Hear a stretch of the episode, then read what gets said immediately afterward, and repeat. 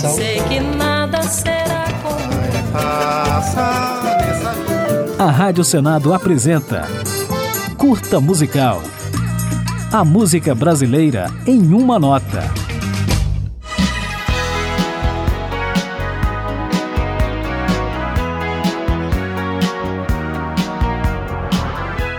Em 1983, um músico inglês conseguiu a proeza de estourar nas rádios e TVs brasileiras, cantando em português.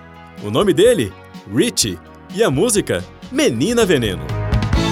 Menina veneno, você tem um jeito sereno de ser. Nascido em 1952 no subúrbio de Londres, Rich estudou flauta e começou a se dedicar profissionalmente à música no início dos anos 70, quando tocou com a banda britânica Everyone Involved, sem obter grande repercussão.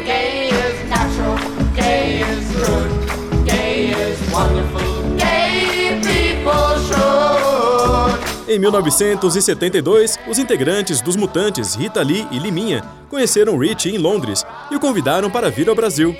No final daquele mesmo ano, o inglês desembarcou em São Paulo, onde formou o Escaladácida, o primeiro de vários grupos progressivos brasileiros do qual faria parte.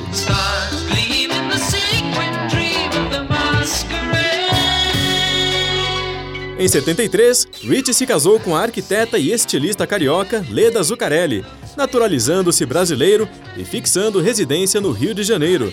E foi lá, dois anos depois, que o flautista e cantor se juntou à banda Vimana, que contava com Lobão e Lulu Santos, ainda antes de ficarem famosos.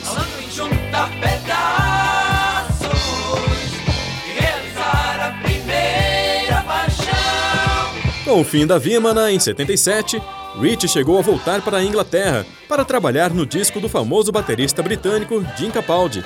Mas em 82 retornou ao Brasil e começou a compor com o letrista Bernardo Vilhena as músicas que fariam parte do seu primeiro disco solo, Voo de Coração, lançado em 1983.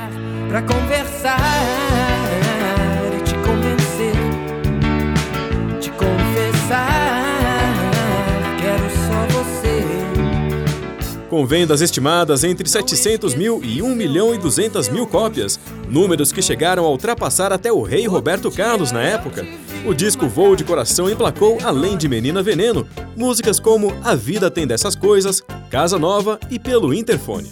Chamo por você, ninguém atende. Um ano depois da estreia solo, Rich ainda repercutiu bem com o segundo álbum, de 1984, intitulado E a Vida Continua. Depois disso, viu sua fama diminuir gradativamente, enquanto passou a se dedicar também ao design gráfico e à engenharia de som. Fiz uma canção só pra lembrar. Só pra o vento, só pra o vento. Agora ficaremos com mais um pouco de Menina Veneno, de 1983, o maior hit do cantor Richie.